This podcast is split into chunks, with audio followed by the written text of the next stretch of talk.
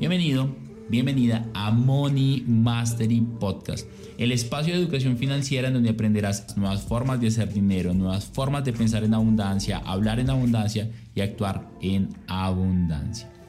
Comencemos.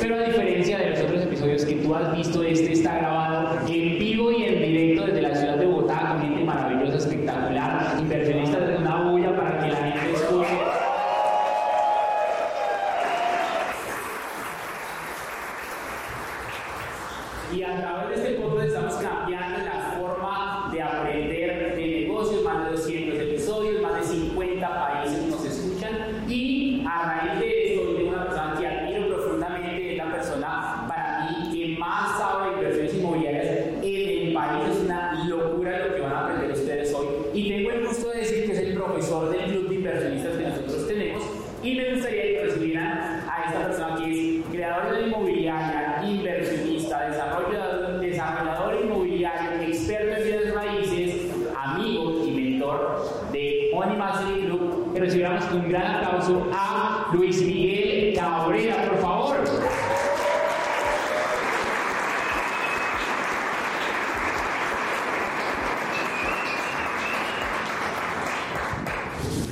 Buenas noches. Hermano, gracias. ¿Qué tal? Bien, feliz, muy contento, muy agradecido. Yo me siento privilegiado de esta mañana que llegué. Me siento muy feliz. o sea, estoy muy expectante, disfrutando, eh, con ganas de ver cada una de las charlas, intervenciones y de conocer a, ojalá a todos. Claro. Que tengamos un espacio a hablar con cada uno súper chévere. Luis Miguel es una persona que yo conocí por amigos en común ya hace que como tres años tal vez. Yo creo, sí. Tres años, eh, tiene una inmobiliaria, se llama Roma Inmobiliaria. Sí. Ahorita hablamos del nombre de la inmobiliaria, es experto inmobiliario, tiene más de 10 años de experiencia en este mundo y me gustaría empezar preguntándote un poco acerca de tu trayectoria para, para, para las personas que nos están viendo. Vale, bueno, eh, más o menos unos 12 años, todo empezó porque me echaron de la universidad, porque se habían refundido y de un momento a otro me llamaron y me dijeron, venga, tenemos evidencia de que usted hizo hasta quinto de primaria y algo pasó, se perdieron sus papeles, entonces así era pasado el semestre, pues lo sacamos de la universidad. Pero aquí en confianza, ¿eso es verdad o Eh, no, pues... No, no, yo terminé. Cursaste, Sí, terminaste el colegio. No sé es qué tan juicioso fui para llevar todos los papeles. Eh, me echaron de la universidad, pues me sacaron, yo muy aburrido, estaba así como, pero ¿por qué? Yo tenía una cantidad de proyectos en la universidad, era muy teníamos como una comunidad con la que veníamos haciendo unos proyectos, había crecido demasiado. Y, y bueno, me achanté. Eh, no tenía nada que hacer, entonces una tía me dijo, véngase a la inmobiliaria y, y trabaje gratis. Y, y pues sí, ¿qué toca hacer tía? No, para hacer recibos de caja. Yo me iba todos los días a hacer recibos de caja y todo el tema ahí. Y empecé a ver el mundo inmobiliario a partir de que me sacaban de la universidad. Al siguiente semestre pude volver a entrar. Pero yo dije, tía, aquí el negocio no va a ser recibos de caja, sino otras cosas y, y vamos a tú le buscar- propusiste a la tía hacer otras cosas? Sí, pues obviamente yo estaba en la universidad, le dije, tía, yo le invité a cenar, te tengo una propuesta, seamos socios en inmobiliaria. Obviamente mi tía me dijo, está loco, ¿qué le pasa? O sea, la oportunidad que hiciera recibos de caja, no que fuera mi socio. Eh, no me aceptó y me tuvo trabajando por muchos años, eh, pero bueno, por ahí empezó el tema inmobiliario, volví, terminé la carrera y seguí, seguí, seguí. Yo he tenido algo que yo creo que me ha ayudado mucho y es que si bien soy muy penoso, o tímido, pues yo identifico qué me falta y digo, no, la madre, tengo que trabajarlo, o sea, me va a obligar a hacerlo. Claro. Entonces yo por la pena que tengo normalmente me obligo a hacer cosas y eso me ha abierto muchas puertas. Sí, entonces, por ejemplo, yo fui en representación de mi tía y me presenté ante FENALCO. Yo, buenas tardes, ¿quién es el encargado del gremio inmobiliario de FENALCO?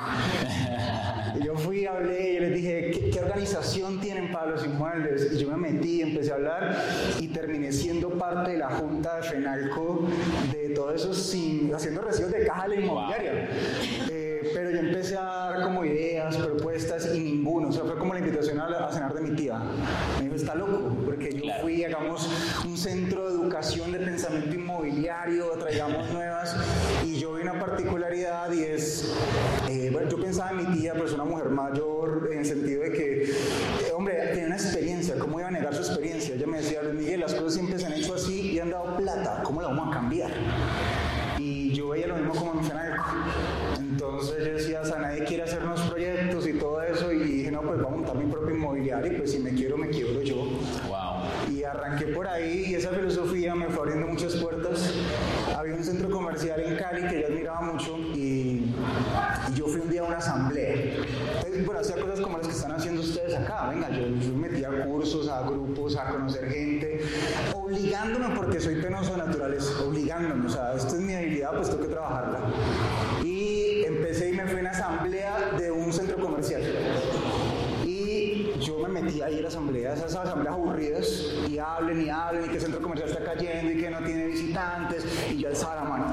Venga, y si hacemos tal cosa, y si hacemos yo les propongo les tengo una idea para centro comercial, no y yo hable y hable y hable, pida la palabra, pues de cosas que yo iba leyendo, investigando, algo que siempre me gustó, es que yo decía, en Colombia hay cosas que, que no se están haciendo, pero en otro país sí, yo no tengo que inventarme las cosas, tengo que conocer que se las inventó. Entonces yo me la pasaba cada rato en internet, ¿qué hacen inmuebles en Alemania?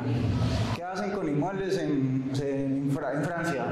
Y yo buscaba y me llenaba de ideas, entonces así me fui para la asamblea. Y yo empecé a hablar y al final viene en toda asamblea que es conformar el costo de socio, la junta. Y empiezan todos, queremos proponer que el joven haga parte de la junta, no sé qué. Yo, hágale. Pero tú no tenías ningún local comercial en el centro No, comercial. Para allá voy, ¿no? Porque entonces yo, bueno, por, por primera vez en mi vida no me han rechazado, me aceptaron en algo Claro. y me entraron a esa junta. Entonces, bueno, por favor, dinos eh, tus locales para inscribirte. Yo, ¿Locales? no, yo no tengo. ¿Cómo así? Algo importante de lo que acabas de decir para mí y en ese proceso de ser un money master, de aprender a invertir tu dinero, es que yo me he dado cuenta de algo cada vez que tengo la oportunidad de hablar contigo, es que eres una persona demasiado curiosa para aprender y explorar diferentes cosas que no tienes ni idea. Entonces, ¿cómo terminaste en la junta de un centro comercial cuando no tenías ninguna propiedad dentro del centro comercial? Porque eras curioso y te gustaba estar ahí. Entonces, quiero empezar por eso, porque el mundo inmobiliario es tan amplio y, y tan grande como los colores. Hay diversidad de formas de empezar a invertir en bienes raíces, pero al final fue tu curiosidad lo que empezó a llevarte a hacer lo que haces hoy. Y quiero empezar por ahí. Como alguien que de pronto no sabe del mundo, ni siquiera solo de bienes raíces, de inversiones, ¿cómo puede empezar a cultivar esa curiosidad para empezar a encontrar diferentes oportunidades? Porque esa oportunidad del centro comercial te abrió luego negocios y a partir de ahí empieza a crecer una inmobiliaria que es una cosa de locos. Sí, total. Eh, a ver, yo creo que hay un bloqueo mental, o no sé cómo llamarlo, tú, tú eres más bueno para colocar títulos. Eh, y es que una vez piensa que tiene que tener todo para hacer algo. Entonces, ser inversionista inmobiliario, entonces tengo que tener 200 millones en la cuenta para comprar un inmueble. Sí, o quiero proponerle una sociedad a alguien, o quiero montar una empresa, tengo que tener todos los conocimientos. No, o sea, yo no tengo que saberlo todo, yo no tengo que conocerlo todo, yo no tengo que tenerlo todo. Tengo que estar al lado de los que tienen todo, o los que tienen una parte y unirlos a todos, y entre Claro. todos vamos a tenerlo. Entonces, que, es partir por ahí la necesidad, o sea, el día de que yo entiendo que yo no lo tengo todo ni lo sé todo y necesito los demás, y además me doy cuenta que no soy bueno entrando, o sea, es que hay personas que son, son muy entradoras. Antier me encontré un amigo en, en el gimnasio, muy viejo, de- desde hace mucho tiempo, y estaba ahí, pues típico amigo, está viendo pesas ahí, y llega por atrás con el pie y me hace así. Típico amigo. Y sí, empieza a molestar. Y yo, ¿qué más, hombre? Bien, y había unas personas, había unas muchachas al lado. Hola, ¿cómo estás? ¿Cómo te ha ido? Mucho gusto, soy Andrés, no sé qué. Y empieza y habla con todos. Yo tenía las personas al lado hace media hora compartir la misma máquina y yo no le había dicho nada. Y lo tenés que todos le responden, ay, ¿qué tal? Mucho gusto, no sé qué. Yo, pero ¿cómo hace esa gente? O sea, entonces que yo hago eso y de pronto me miran como raro, tal vez. A mí no me fluye eso, pero, pero yo digo, o sea, necesito conectar con gente, me voy a obligar a hacerlo y, y empiezo a buscarlo y eso me empieza a abrir, a abrir puertas, porque sí, o sea, no vengo de heredar dinero, no vengo de, o sea, pues uno no estudia, en no estudié una carrera donde me enseñaran todos los bienes raíces, tengo que empezar a descubrirlo, tengo que empezar a acercarme a grupos de personas que lo conozcan, que lo tengan y, y aquí mismo si nos unimos acá, ahora estaba en la mesa y le dije, entre todos los que estamos acá les aseguro que nos hacemos un edificio bien bacán. Les dije ahorita en la mesa, voy a decir a Dani, Dani, hagamos un edificio entre todos los que estamos acá. Claro. Con menos gente lo hemos hecho, le aseguro, aquí hay alguien que tiene algo de plata, aquí están los arquitectos, aquí está todo el mundo, alguien tiene un lote, tiene el que conoce a otro que tenga el lote, los abogados, tiene que haber algún ingeniero, no, sí, acá hay ingenieros, o sea, no tiene que haber todo, están los que tienen las redes sociales, les aseguro que acá nos sacamos un edificio bien bacán y bien jalado entre todos. ¿Te ¿Qué gustaría? Sí, ¿A quién le entra al edificio? Vale. Mira, mira. Eh, ¿Qué tenemos que hacer? Conectar, hay que conectar. Entonces por, por ahí empieza y, y obviamente pues uno entra, pero pues también tienes que tener algo que decir cuando entres. Cuando yo me, me pasaron a ser, a ser parte de la junta de, de ese centro comercial, yo fui a mi primera reunión de junta y uno qué hice ahí. Y estaban los grandes inversionistas, los dueños. Dueños de varios locales. ¿Cuánto puede costar un local de esos en ese centro comercial? Más o menos rondan los 1.200 O millones. sea, como 300, 400 mil dólares. Había un señor que tenía 52 locales ahí, póngale cuidado al patrimonio más Wow. o menos. Entonces, termino Y tú estás en la misma mesa con ellos. Sí, obvio, uno está ahí y no soy el más entrador, o sea, me estoy obligando a ser entrador con ellos. ¿Aquí hay alguien entrador? ¿Usted qué está haciendo? Está perdiendo plata. Algo, algo, algo, algo muy bacano, esa es una frase que le aprendí a un amigo mexicano que tal vez mañana va a conocer. Y es, si tú eres el más chingón de la mesa, estás en la mesa equivocado. Y yo te veo a ti, siempre estás buscando rodearte con personas muy exitosas que te enseñan un montón de cosas. Sí, y juzgarse ni frustrarse en la vida, a ver, uno tiene que... Yo, yo- yo tenía una frase que siempre me, me- me he procurado y es decir, yo me tengo que ser fiel a mí mismo. O sea, eh, eh, piense por un momento, es, es muy heavy que uno le sean infiel, pero es muy duro que usted se sea infiel a usted mismo. Y yo siempre he pensado, yo no me puedo ser infiel, o sea, yo no me puedo ser, yo no me puedo ser infiel a Luis Miguel. Y yo siempre me he cuidado de, de hacer lo que me gusta, de perseguir lo que por serme fiel a mí. Pero eso no puede ser una excusa que yo por mucho tiempo lo vi como una excusa. Claro. Ah, no, es que Luis Miguel es tímido y yo le soy fiel a Luis Miguel y yo no voy a presionar a Luis Miguel a que haga algo que no puede hacer. Ah, eso ya es ser necio. O sea, yo me puedo ser fiel, yo puedo ser fiel conmigo mismo, pero puedo ser muy consciente de qué cosas en este momento no son y, no frustrarme ni juzgarme ni señalarme, es que si yo tuviera, es que si yo hiciera. No, no, no, es un ejercicio de conciencia. A mí me falta esto, yo no tengo esto, pero inmediatamente quién sí lo tiene y yo tengo que llegar ahí. Yo a veces en medio de, de- de- ser así como, ay, voy a cantar con gente, a veces me vuelvo descarado, o, pues mi esposa es como que, "Ay, usted es muy tóxico. Que yo a veces me acerco a alguien como decir, Dani, digo, ¿qué más hermano? Mucho gusto. Yo quiero ser tu amigo. Pero ya, ya llega un punto así, es que hace la gente como que, ¿ah? Yo te quiero conocer, o sea, quiero que salgamos, o sea, conozcamos. Así ¿qué te le entras gusta? a alguien. Obviamente, pues digamos acá y que me han presentado, yo ya le entro porque digo, o sea, esta persona tiene... Chévere. ¿sí? Yo hace un tiempo renuncié pues a un trabajo que tenía en una vida corporativa y yo pues tenía que estar bien afeitado y el pelo cortico y sin tatuajes y, y, to- y- y llegó un punto donde yo tengo pues mi estilo ya es como más bohemio, más relajado, pero en los negocios yo necesito eso. Claro. Yo me hice un socio, un amigo que ese man es Es Clark Kent. es, ah, vos lo conoces, Clark- Ah. le dicen Clark Kent, pues imagínense. Él es Clark Kent. Entonces, Sí, yo, es bueno, este es man, igualito, sí, sí, él es muy bueno, él, él tiene una, una mente muy valiosa, pero yo le digo, hermano, y eso le he dicho, usted es mi fachada, o sea, yo a veces tengo reuniones y yo, hermano, vamos por una reunión, y, y es que el man lo tiene todo, el man llega en su camioneta, es, o sea, es medidas de mandíbula perfecta, yo no entiendo cómo lo hiciera, man, con cincel, un tono de voz, Luismi, querido, ¿cómo estás? ¿Cómo te ha ido. Mueve su mano, mira su Rolex, su, camisa blanca impecable, sin una arruga. El man llega, muy buen día, ¿cómo están todos? Muchas gracias por aceptar esta reunión, por recibirnos. Eh, quiero presentarles a, Luis Miguel que nos va a compartir un proyecto el día de hoy. Luis Miguel, adelante. y arranco a soltarle todo. Yo le digo, hermano, póngamelos en la mesa, necesito contarles, este proyecto es buenísimo, no sé que la vamos a romper, aquí hay mucha plata, pero, pero ahorita la fachada, o sea, yo le llego y, y, no, o sea, ya se me toman las fotos así como de frente, y cuando digo y me conocen y ya ven la muy... ¡Ay, qué pasa acá! Eh, eh, pero, pero no, o sea, yo, yo no me juzgo bien que no tengo y, yo alguien lo tiene. ¿Qué piensas de, de, esta frase como hay que aparentar para, para hacer como fake it until you make it?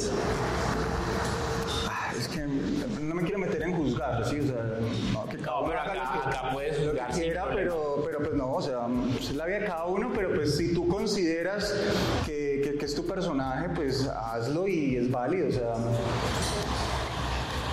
Nosotros trabajamos, hemos tenido la oportunidad de trabajar con varios influenciadores y uno está, digamos, hablando de un negocio. Entonces, y está como estamos aquí. Bueno, ¿no? ¿Y qué tal? tal? Entonces llega la manager, ve que tienes que dar tal historia, amiga, estoy.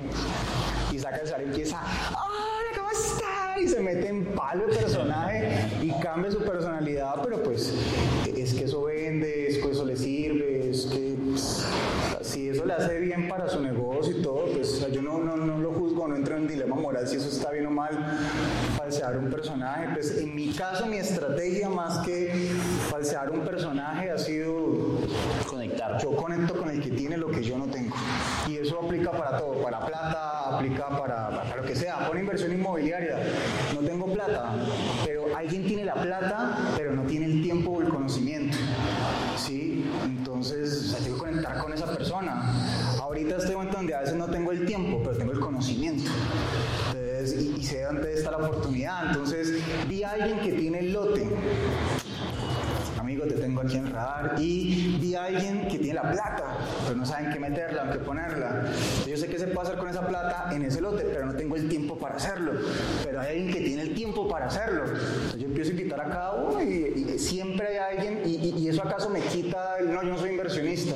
Ah, es que yo no era el dueño del lote, o ah, es que yo no era el dueño de la plata, o yo no era el que estaba operando, o yo participé en la ecuación, o sea, yo participé, yo me siento inmobiliario, yo me siento inversionista. Esa es una buena pregunta. Si tú participaste en la, en la ecuación de esa manera, cómo tú participas en la sociedad o en el negocio que se hace, cómo, cómo yo defino ese porcentaje que me corresponde a mí por participar en la ecuación, porque es que al final la ecuación la armaste tú. O sea, tú dijiste, yo conozco al que tenía la plata, que tenía el lote y al desarrollador que construyera el proyecto, pero estas tres personas, que es interesante, ¿no? Al final el, el predio vale por lo que se puede hacer en él, el dinero vale puede hacer con él y el desarrollador es más útil en un proyecto inmobiliario que en su casa sin desarrollar absolutamente nada. Entonces, ¿qué porcentaje tú entrarías a negociar ahí o cómo funciona eso? Daniel, eso varía, eso depende del negocio y todo es por acuerdo, ¿sí? Y, a ver, los acuerdos tienen que ser duraderos, eso pasa mucho y más en Colombia. ¿eh? En Estados Unidos hay un modelo muy interesante donde se asocian, después de un año estar trabajando, se puede sacar uno de los socios, porque después de un año nos dimos cuenta que no cumpliste con la expectativa que teníamos de lo que tú ibas a aportar. Eso pasa mucho en las sociedades. Entonces entra alegremente, ah, vamos 50-50, y después de un tiempo empieza, no, pues que este man no aparece, este man no llama, este man no dice, que iba a presentar tres inversionistas, ¿dónde están los tres inversionistas? Presentó a la mamá y la mamá me dijo que no. Entonces uno empieza ahí, no, en Colombia pues no está tan común ese tema de votamos y sacamos uno de los socios porque no cumple su expectativa, acá no. Entonces los, los, acuerdos tienen que ser duraderos, a veces es un tema, uy, es el negocio de mi vida, me va a con el 80% de las ganancias y los otros con 20.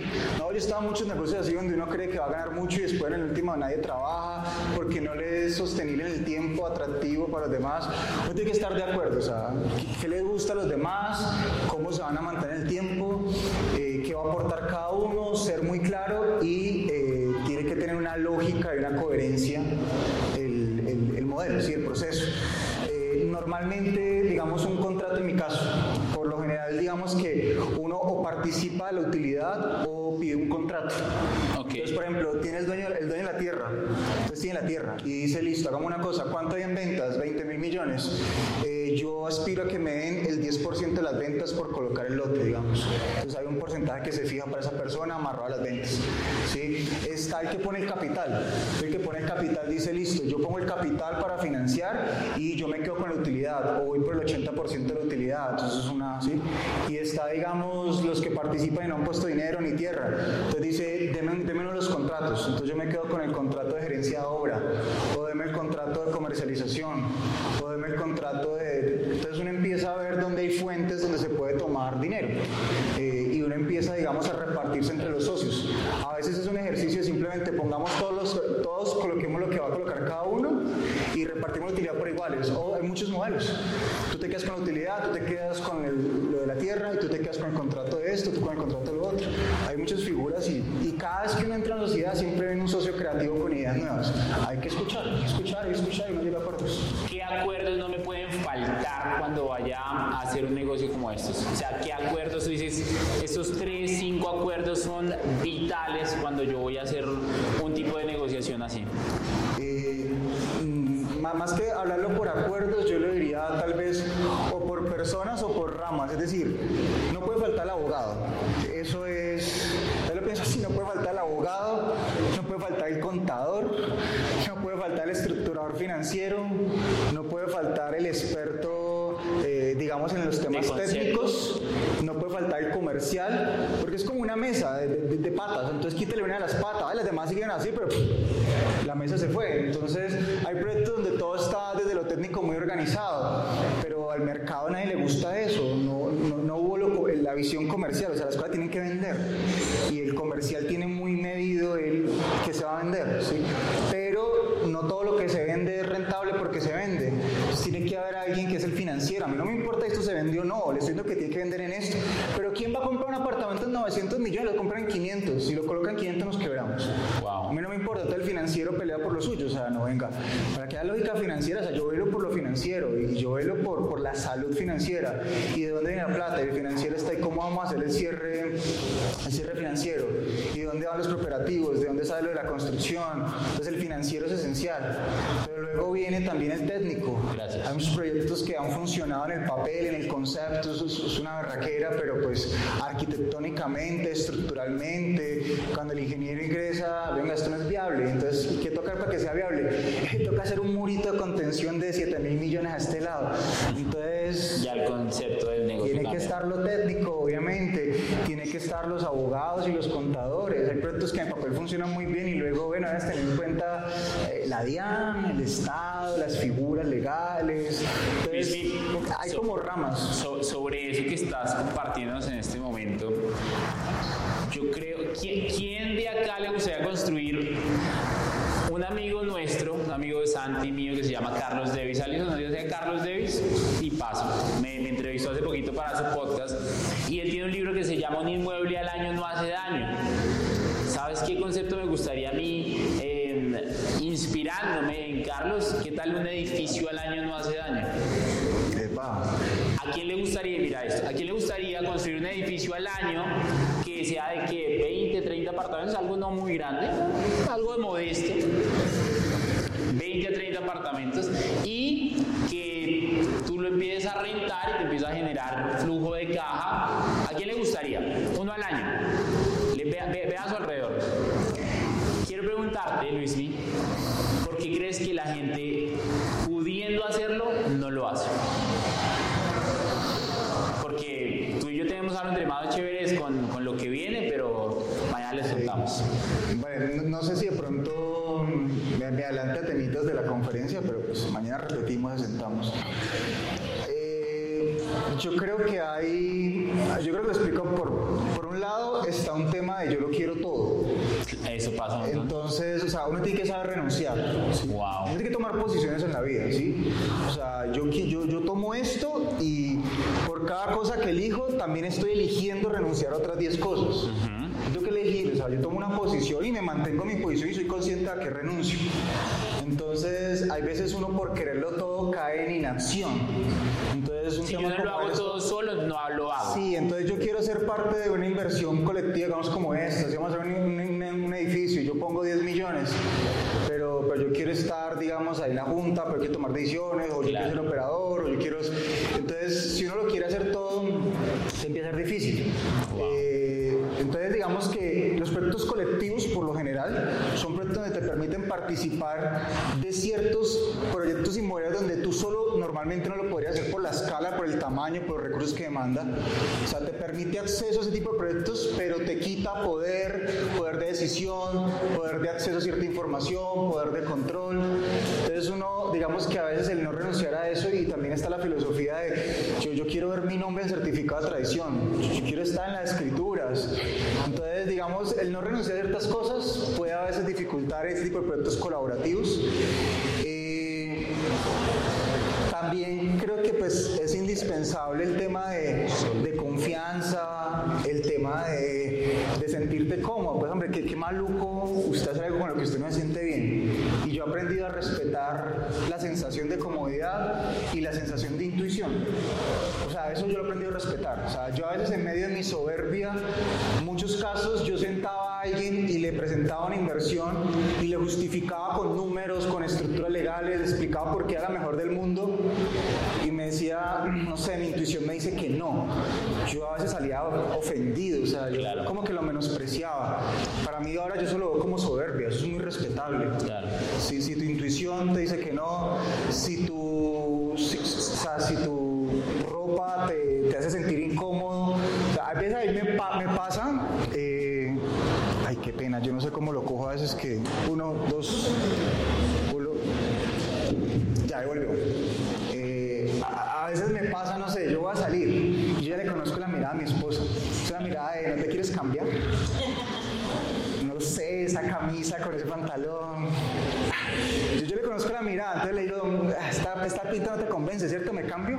De hecho, ella quería que me viniera de traje y yo no, más así. Ella muy sutilmente hace me Envíele la foto, por favor. Eh, pero yo termino yéndome por mi comodidad. O sea, no hay nada más bacano que no estar cómodo, que no sentirse bien, que no ir intranquilo. Yo creo que eso, eso es respetable. O sea, claro. eh, la intuición, la comodidad o, o, el pensar individual, yo creo que eso no es un buen negocio y creo que un buen negocio es tal. Eso es respetable. Yo, no, yo digamos, no soy partidario, que eso se hace mucho en el mundo inmobiliario. Los que invierten en locales dicen que los locales comerciales son lo mejor del mundo y que los de apartamentos son unos que desconocen las, las ganancias. Pues no, Yo conozco gente muy multimillonaria a apartamentos de renta tradicional. Conozco gente, o sea, cada uno tiene sus formas de hacer y eso es respetable. Entonces yo creo que por qué no se hace es porque hay que coincidir en timing, hay que coincidir en, en vibrar en lo mismo. Obviamente uno de poder convencer, de plantearle lógicamente, mira, creemos que hacer un edificio entre todos que está acá es bueno, comercialmente por esto, rentablemente por esto, legalmente por esto, financieramente por esto, te damos los argumentos, muchos copiarán, pues estarán de acuerdo, pero otros no, y es respetable y no quiere que estén mal. Como, como profesor de la academia, tú tienes unas lecciones súper bacanas para este tipo de negocios, para empezar a volverse un inversionista. Si pudieras de pronto empezar a mencionar para que cada una de las personas que nos están viendo se lleven un concepto de qué es lo que yo necesito aprender para empezar a invertir en mis raíces, para empezar a construir, para empezar a asociarme con proyectos, con personas y empezar a crecer financieramente. Porque al final, si yo creo, si bien de por sí yo creo que todos podríamos tener un edificio nuevo al año, realmente yo no creo que eso se dé, si mentalmente yo no creo que eso sea posible. Y ahorita que estamos en Money Mastery Show, yo le quería preguntar a las personas, volvamos a levantar las manos, ¿quién quisiera construir un edificio? Un edificio al año no hace daño, ¿a quién le gustaría? Levante la mano, ese está muy bacana, levante la mano. Ahora deje la mano levantada, sinceramente, ¿quién lo cree posible? Quien no lo cree, bájela. Quien no lo cree, baje la mano. Partida de mentirosos. ¿Sabes por qué lo sé? Porque Napoleón Hill dice en su libro, Piense y hágase rico, que cuando tú sabes que sabes que sabes que el éxito te va a llegar, cuando tú crees fielmente que eso es real, tus acciones lo demostrarán. Y todo el mundo lleva las manos levantadas y yo sé que sus acciones no lo están demostrando. Entonces, ¿qué errores comunes tú te has dado cuenta, Luis Miguel, que están deteniendo a las personas? Porque al final en filosofía, emocionado y digo, sí, un edificio al año no hace daño, yo creo en esto. Sí, pero hoy no es así porque tus acciones no lo están demostrando. Entonces, ¿qué cosas yo debería aprender para que eso sea posible? Bueno, eh, rápido como cosas varias. Eh, el, tema de mentalidad, para, para, mí el tema de la mentalidad ha sido todo un descubrir. O sea, yo, yo soy, o sea, yo, era, yo era ateo de esto, no sé cómo decirlo. O sea, yo era muy de, o sea, para mí es, digamos, de un tiempo hacia acá, vengo con todo el tema de creer en, la energía. En, mi mamá es muy de eso, mi esposa. Le haces, yo tenía un mundo de libros que apenas me leí, eh, lo de psicología del dinero, lo de atraer cosas. Yo como que no, hay que vida, hay que darle duro y producir, que así es que hace la plata. Eh, pero la mentalidad sí, sí te transforma muchísimo. La, mentalidad ha sido, ha sido un poder que yo no conocía. Para mí ha sido determinante. Y la mentalidad adquiere muchas formas, pues con experiencia, pero, pero también los que te rodean son muy, es muy particular. Yo tengo un vicio, yo veo a alguien en Instagram que quiero conocer, yo le escribo ¿cómo está? Y yo o sea, ¿me, das tu número para llamarte? O sea, pero de una le voy escribiendo ahí y muchos me dan el número y son personas que crean inaccesibles. Hay un personaje que hoy en día es muy polémico, ustedes conocen a Carlos Muñoz, no sé si lo han visto por las redes, ¿no? Sí, sí. Él escribió, hola Carlos, ¿cómo estás? Soy Luis Miguel de Cali, eh, quiero hacerte una llamada, me das tu número, no sé qué, y me lo dio y me llamó y hablé con él. Hola, ¿qué tal, Miguel? Con su no sé qué, su barba ahí. Me dijo, ¿dónde estás? En Cali. Dijo, ahí está mi socio. ¿En parte estás? Y yo fui y me di con el socio. Terminamos siendo amigos. Cada vez que nos veíamos, cenábamos. Pues, ¿qué me quita hacer eso? ¿Qué pasa si le escribo un mensaje? Pues nada quita, o sea, escriban mensajes, hablen, o sea, hablen y, se lanzan. Y, yo empecé a hacerlo, pero, pero también obviamente viene un tema de, de no luchar con la mentalidad de creérsela, de lanzarse. La mentalidad es muy importante. La mentalidad también se va alimentando de la gente que te rodea, o sea, lo que yo le escucho a los que están a mi lado, espacios como estos, hacer parte y escuchar a otras personas, eso me parece muy valioso.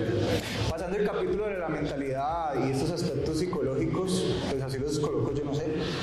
Eh, dentro del mundo inmobiliario para mí hay dos cosas importantes y es que tengas un conocimiento general del mundo inmobiliario y tengas un conocimiento general de ti para que luego puedas hacer match en eso. Y eso lo abordamos en el, en el curso. Entonces, eh, para mí siempre es importante ver el bosque y luego identificando cada árbol. Entonces ir de lo macro a lo específico. Entonces, de hecho el curso procura eso hagamos un barrido general por el mundo inmobiliario. Hablemos un los inmuebles residenciales. Conoce el tema de los inmuebles residenciales, de los inmuebles comerciales, de los modelos tipo eh, rentar para rentar, eh, flipping. Eh, hablemos de los coliving, hablemos de construir pequeños edificios para renta, hablemos del mundo de la construcción, hablemos del desarrollo inmobiliario y, procuramos no hacerlo tan técnico, tan profundo, tan parte por entender, digamos, el mundo inmobiliario en su global, en su espectro amplio y luego empieza también a conocerte a ti. O sea, tú con qué conectas más, ¿sí? ¿Qué cosas a ti te dan? Eh, ¿Cómo están tus tolerancias al riesgo? Porque es que cada uno aquí tiene una historia de vida diferente. O sea, todos aquí tenemos nuestros traumas, nuestros rayos. Aquí a todo el mundo nos han pasado cosas. Aquí todos venimos prevenidos y pues ¿quién nos va a quitar eso? Entonces yo también tengo que conocerme a mí, yo a qué estoy dispuesto, yo con qué vibro, cuál es mi intención, a mí qué me da confianza, a mí qué no me da confianza.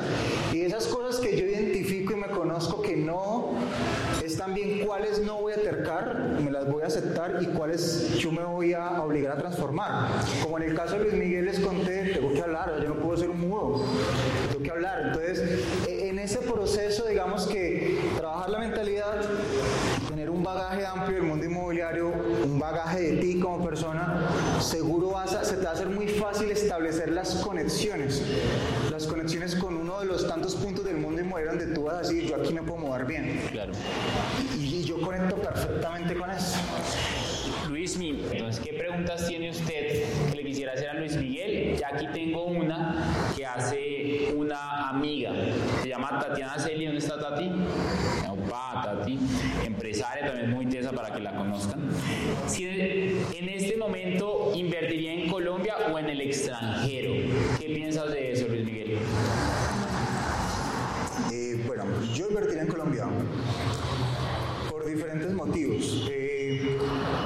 siempre hay dificultades y, y en todo lado siempre... O yo invito a que no seamos tan amigos de generalizar. O sea, no todo en Estados Unidos es bueno, no todo en Europa es bueno y no todo en Colombia es malo. ¿sí? Entonces, eh, creo que uno le empieza a embarrar y generaliza. Entonces, parto de eso en primer lugar. Entonces, si entramos al mundo los sectores hay cosas buenas. Entonces, no sé, metámonos a locales comerciales. No todos los locales comerciales son buenos ni todos los locales son malos. Entonces yo sí creo que en Colombia siguen habiendo muchas oportunidades muy buenas para hacer muy buen dinero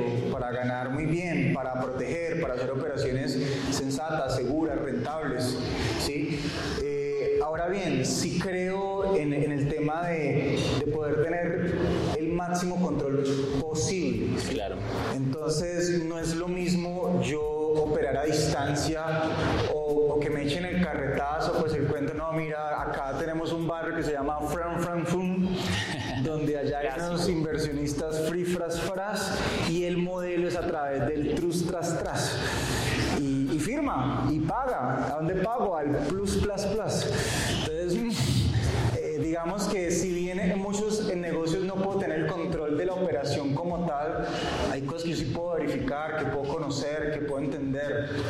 Y normalmente creo que los negocios de bienes raíces sí, sí son un negocio de nicho, de mercado. Entonces, en la medida que tú puedas conocer, entender tu mercado próximo, sí va a ser importante.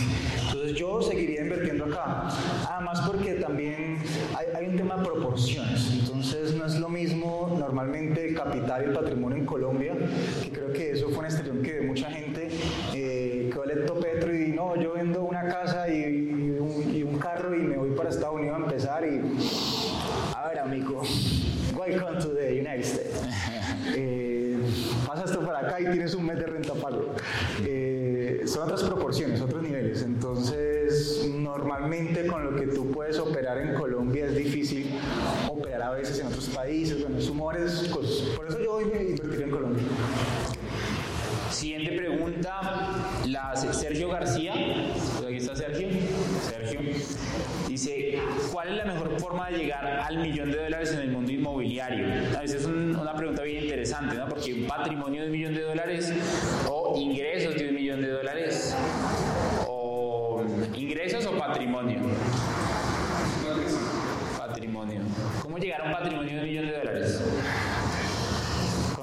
900 mil.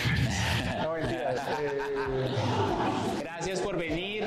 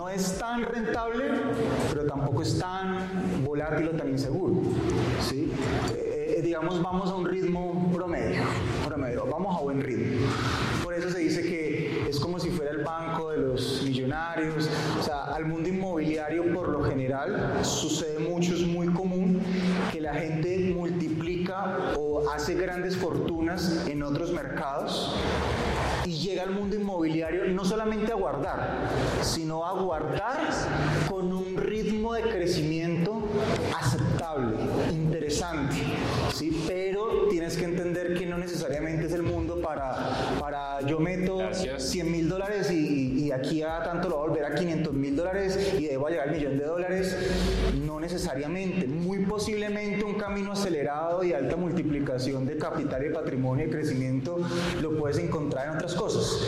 Posiblemente en criptomonedas, en la bolsa, eh, siendo empresario, prestando dinero a intereses, en otro mundo de negocios, pero normalmente todos los que están en ese mundo llegan al, mundo inmobiliario. Siempre reservan un porcentaje muy grande de sus ganancias para meter el mal. Y esos son nuestros clientes. Entonces, vení, si te da tanta plata a tu negocio,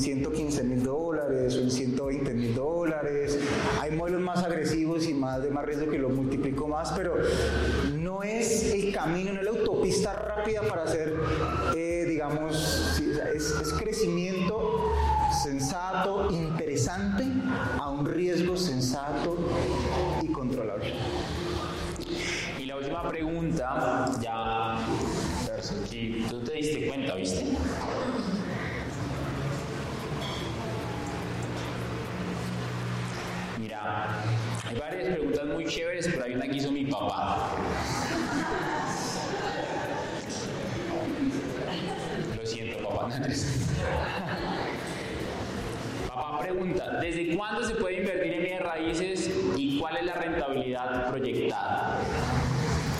Vale. Eh, hay modelos actualmente que son los asociativos, ¿sí? parecido, hagamos un edificio aquí entre todos y cada uno pone un porcentaje y tiene una participación accionaria de acuerdo al porcentaje que puso. Y en Colombia modelos desde, desde un millón de pesos te permiten ingresar a una inversión inmobiliaria. En México, Estados Unidos, desde 100 dólares, más o menos 400 mil pesos colombianos, te permiten hacerte socio de un proyecto inmobiliario. Ahora bien, pues no vas a arrancar con 100 dólares y cuándo va a llegar el millón de dólares a ese ritmo, pues todo en sus proporciones, pero digamos el acceso, que es algo muy importante, mañana lo vamos a hablar. Eh, desde, hay proyectos desde 100 dólares, desde un millón de pesos que puedes hoy en día ir ingresando. ¿sí? Obviamente en la medida que colocas más capital, pues tenés también más poder sobre la mesa y tenés más rentabilidad y tomas más decisiones y tenés más control y más poder. Pero si se trata solamente de acceso, puedes ingresar así. Ahora bien, la rentabilidad depende en qué sector te mueves. En el mundo inmobiliario, ahí está el sector residencial y, y como todo, a ver, se comporta el riesgo y la rentabilidad igual, ¿sí? Entonces, yo quiero un riesgo bajo, la rentabilidad es baja. No quiero ganar mucho más, el riesgo es mucho más alto. Entonces, tú te vas moviendo entre diferentes sectores del mundo inmobiliario. Los de, digamos, rentabilidad más baja, eh, están los del mundo residencial tradicional, un apartamento de un arriendo a un año. Sí, es una rentabilidad más aceptable, pero siempre ganas. Los inmuebles tienen algo, digamos, a diferencia de la bolsa tal vez donde puede ser volátil, meter 100 millones y puede caer 80 millones y después pagar 150. Claro. Normalmente casi que por derecha los inmuebles caen que siempre se valorizan y parejo a la inflación. Entonces así este que quieto pues empieza a ganar plata por valorización y además vas ganando por rentas.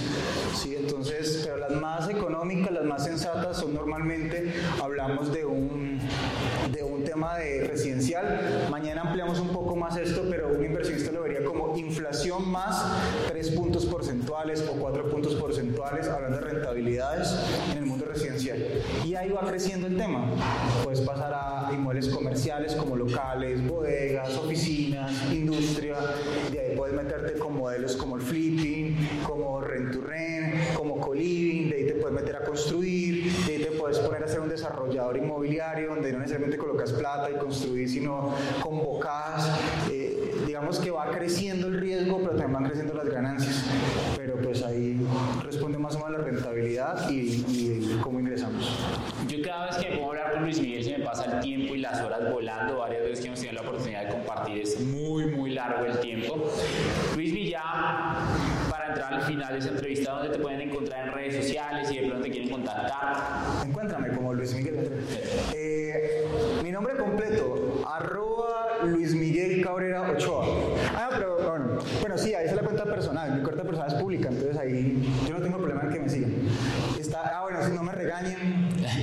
No, pero es que me regañan, que porque que, que la América, ahora está hablando con alguien, eh, que yo soy hincha de la América, yo monto reggaetón. Tú acá lo puedes decir tranquilamente. No, pues yo hago, o sea, es mi vida personal, ¿no? Entonces es mi cuenta personal y... No, es que eso El me problema es escriben. cuando salgas. No mentiras. Pero temas inmobiliarios, arroba romainmobiliaria.co. Esas son las dos cuentas de, ¿sí? En mi tema personal, en mi cuenta personal yo a veces hablo de inmuebles, pero pues la verdad cuando, cuando me preguntan mucho, cuando me fluye, o, pero pues ahí no es que todos los días monte cosas de inmuebles. En Roma, Roma Inmobiliaria, arro- es- arroba romainmobiliaria.co, sí. Les doy la personal porque la personal la tengo yo, entonces todo el que me escribe por ahí, hablamos. O sea, ahí me escriben a cada rato, Luis, Miguel, ¿cómo hago tal cosa? Yo le respondo por mensaje. Luis, Miguel, ¿puedo ir a tu oficina, pues hágale, llegue. Eh, si están en Cali, Luis, que para una, de conectémonos, hágale, si yo tengo el tiempo mientras yo pueda, le hacemos, pero eso es por la personal, ahí yo hablo por los mensajes. Y eh, por la, inmobiliaria, pues si quieren ya ver cómo contenido y, qué hacer en el mundo inmobiliario y todo. Bueno, este fue un episodio más de Money Mastery Podcast, hoy en Money Mastery Show. Si estás viendo en YouTube y no te has suscrito al canal, suscríbete acá abajo, la notificaciones, compártele esto a alguien que probablemente le va a ayudar. Y si estás viendo en Spotify o en Apple Podcast, danos 5 estrellas ya que nos ayuda a ayudar a más personas. Y como estamos en Money Mastery Show, por favor despidamos a Luis Miguel Cabrera con un gran aplauso.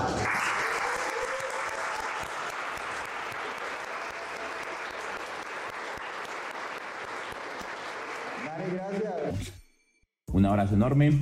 Comprométete a escuchar uno o dos podcasts de estos diarios y te prometo que tu libertad financiera va a estar a la vuelta de la esquina. Si no la tienes y si ya la tienes, vas a crecer a otro nivel financiero con ayuda de este podcast. Gracias por permitirme inspirarte. Te espero en un nuevo episodio de Money Mastery Podcast.